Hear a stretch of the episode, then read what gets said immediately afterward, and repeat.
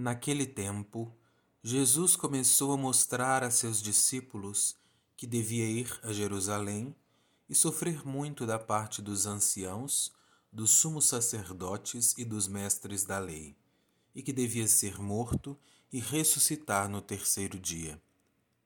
Então Pedro tomou Jesus à parte e começou a repreendê-lo, dizendo: Deus não permita tal coisa, Senhor, que isto nunca te aconteça. Jesus, porém, voltou-se para Pedro e disse: Vai para longe, Satanás. Tu és para mim uma pedra de tropeço, porque não pensas as coisas de Deus, mas sim as coisas dos homens. Então Jesus disse aos discípulos: Se alguém quer me seguir, renuncie a si mesmo, tome a sua cruz e me siga. Pois quem quiser salvar a sua vida vai perdê-la, e quem perder a sua vida por causa de mim vai encontrá-la. De fato, que adianta ao homem ganhar o mundo inteiro, mas perder a sua vida? O que poderá alguém dar em troca de sua vida? Porque o filho do homem virá na glória do seu Pai, com os seus anjos, e então retribuirá a cada um de acordo com a sua conduta. Vai para longe, Satanás.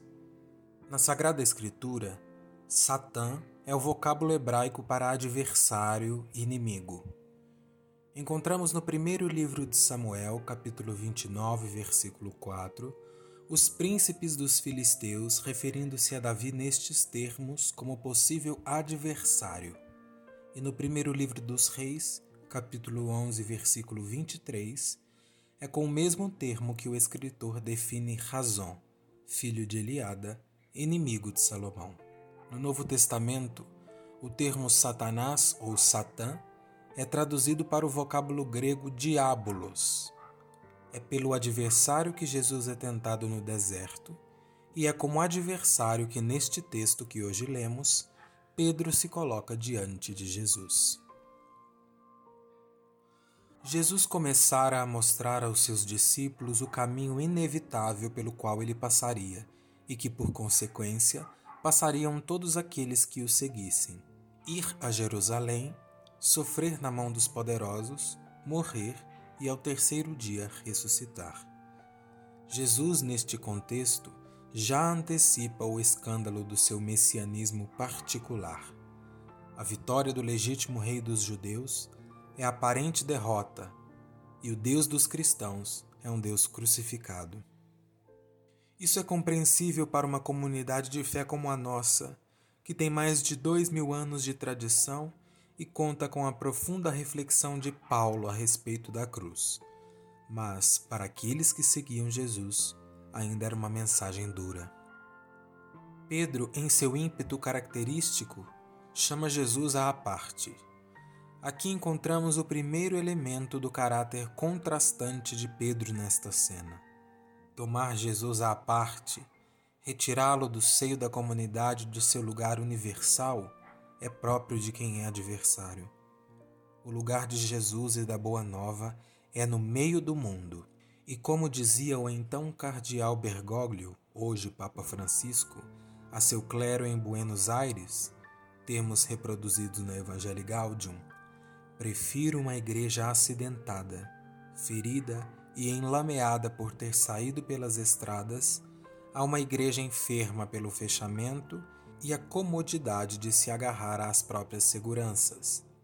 E agarrar-se às próprias seguranças é a atitude fundamental de Pedro nesta cena. Pedro reproduz a postura mercantil com a qual muitas vezes é tratada ou trocada a fé cristã. Para Pedro e também para muitos de nós, a vitória aparente é o objetivo. O Deus crucificado, o Jesus sofredor, torna-se, portanto, um escândalo para aqueles que ainda esperam no poderio e na força a sua redenção.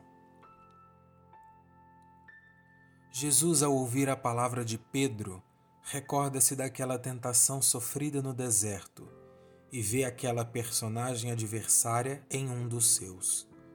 À palavra de Pedro, Jesus responde enfático: Satanás, adversário.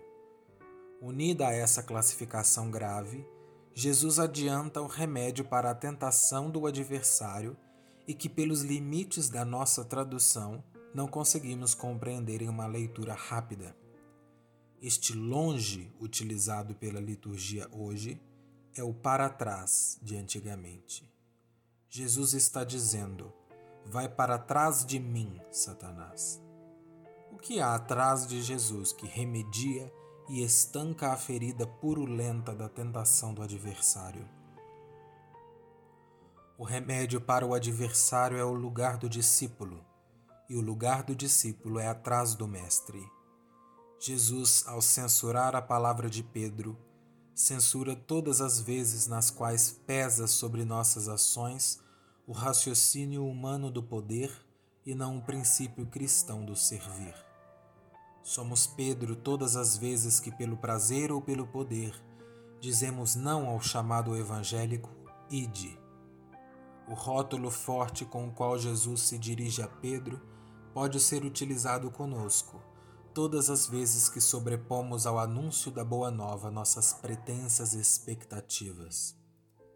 Pedro, pedra sobre a qual está edificada a Igreja e pedra de tropeço, somos também todos nós.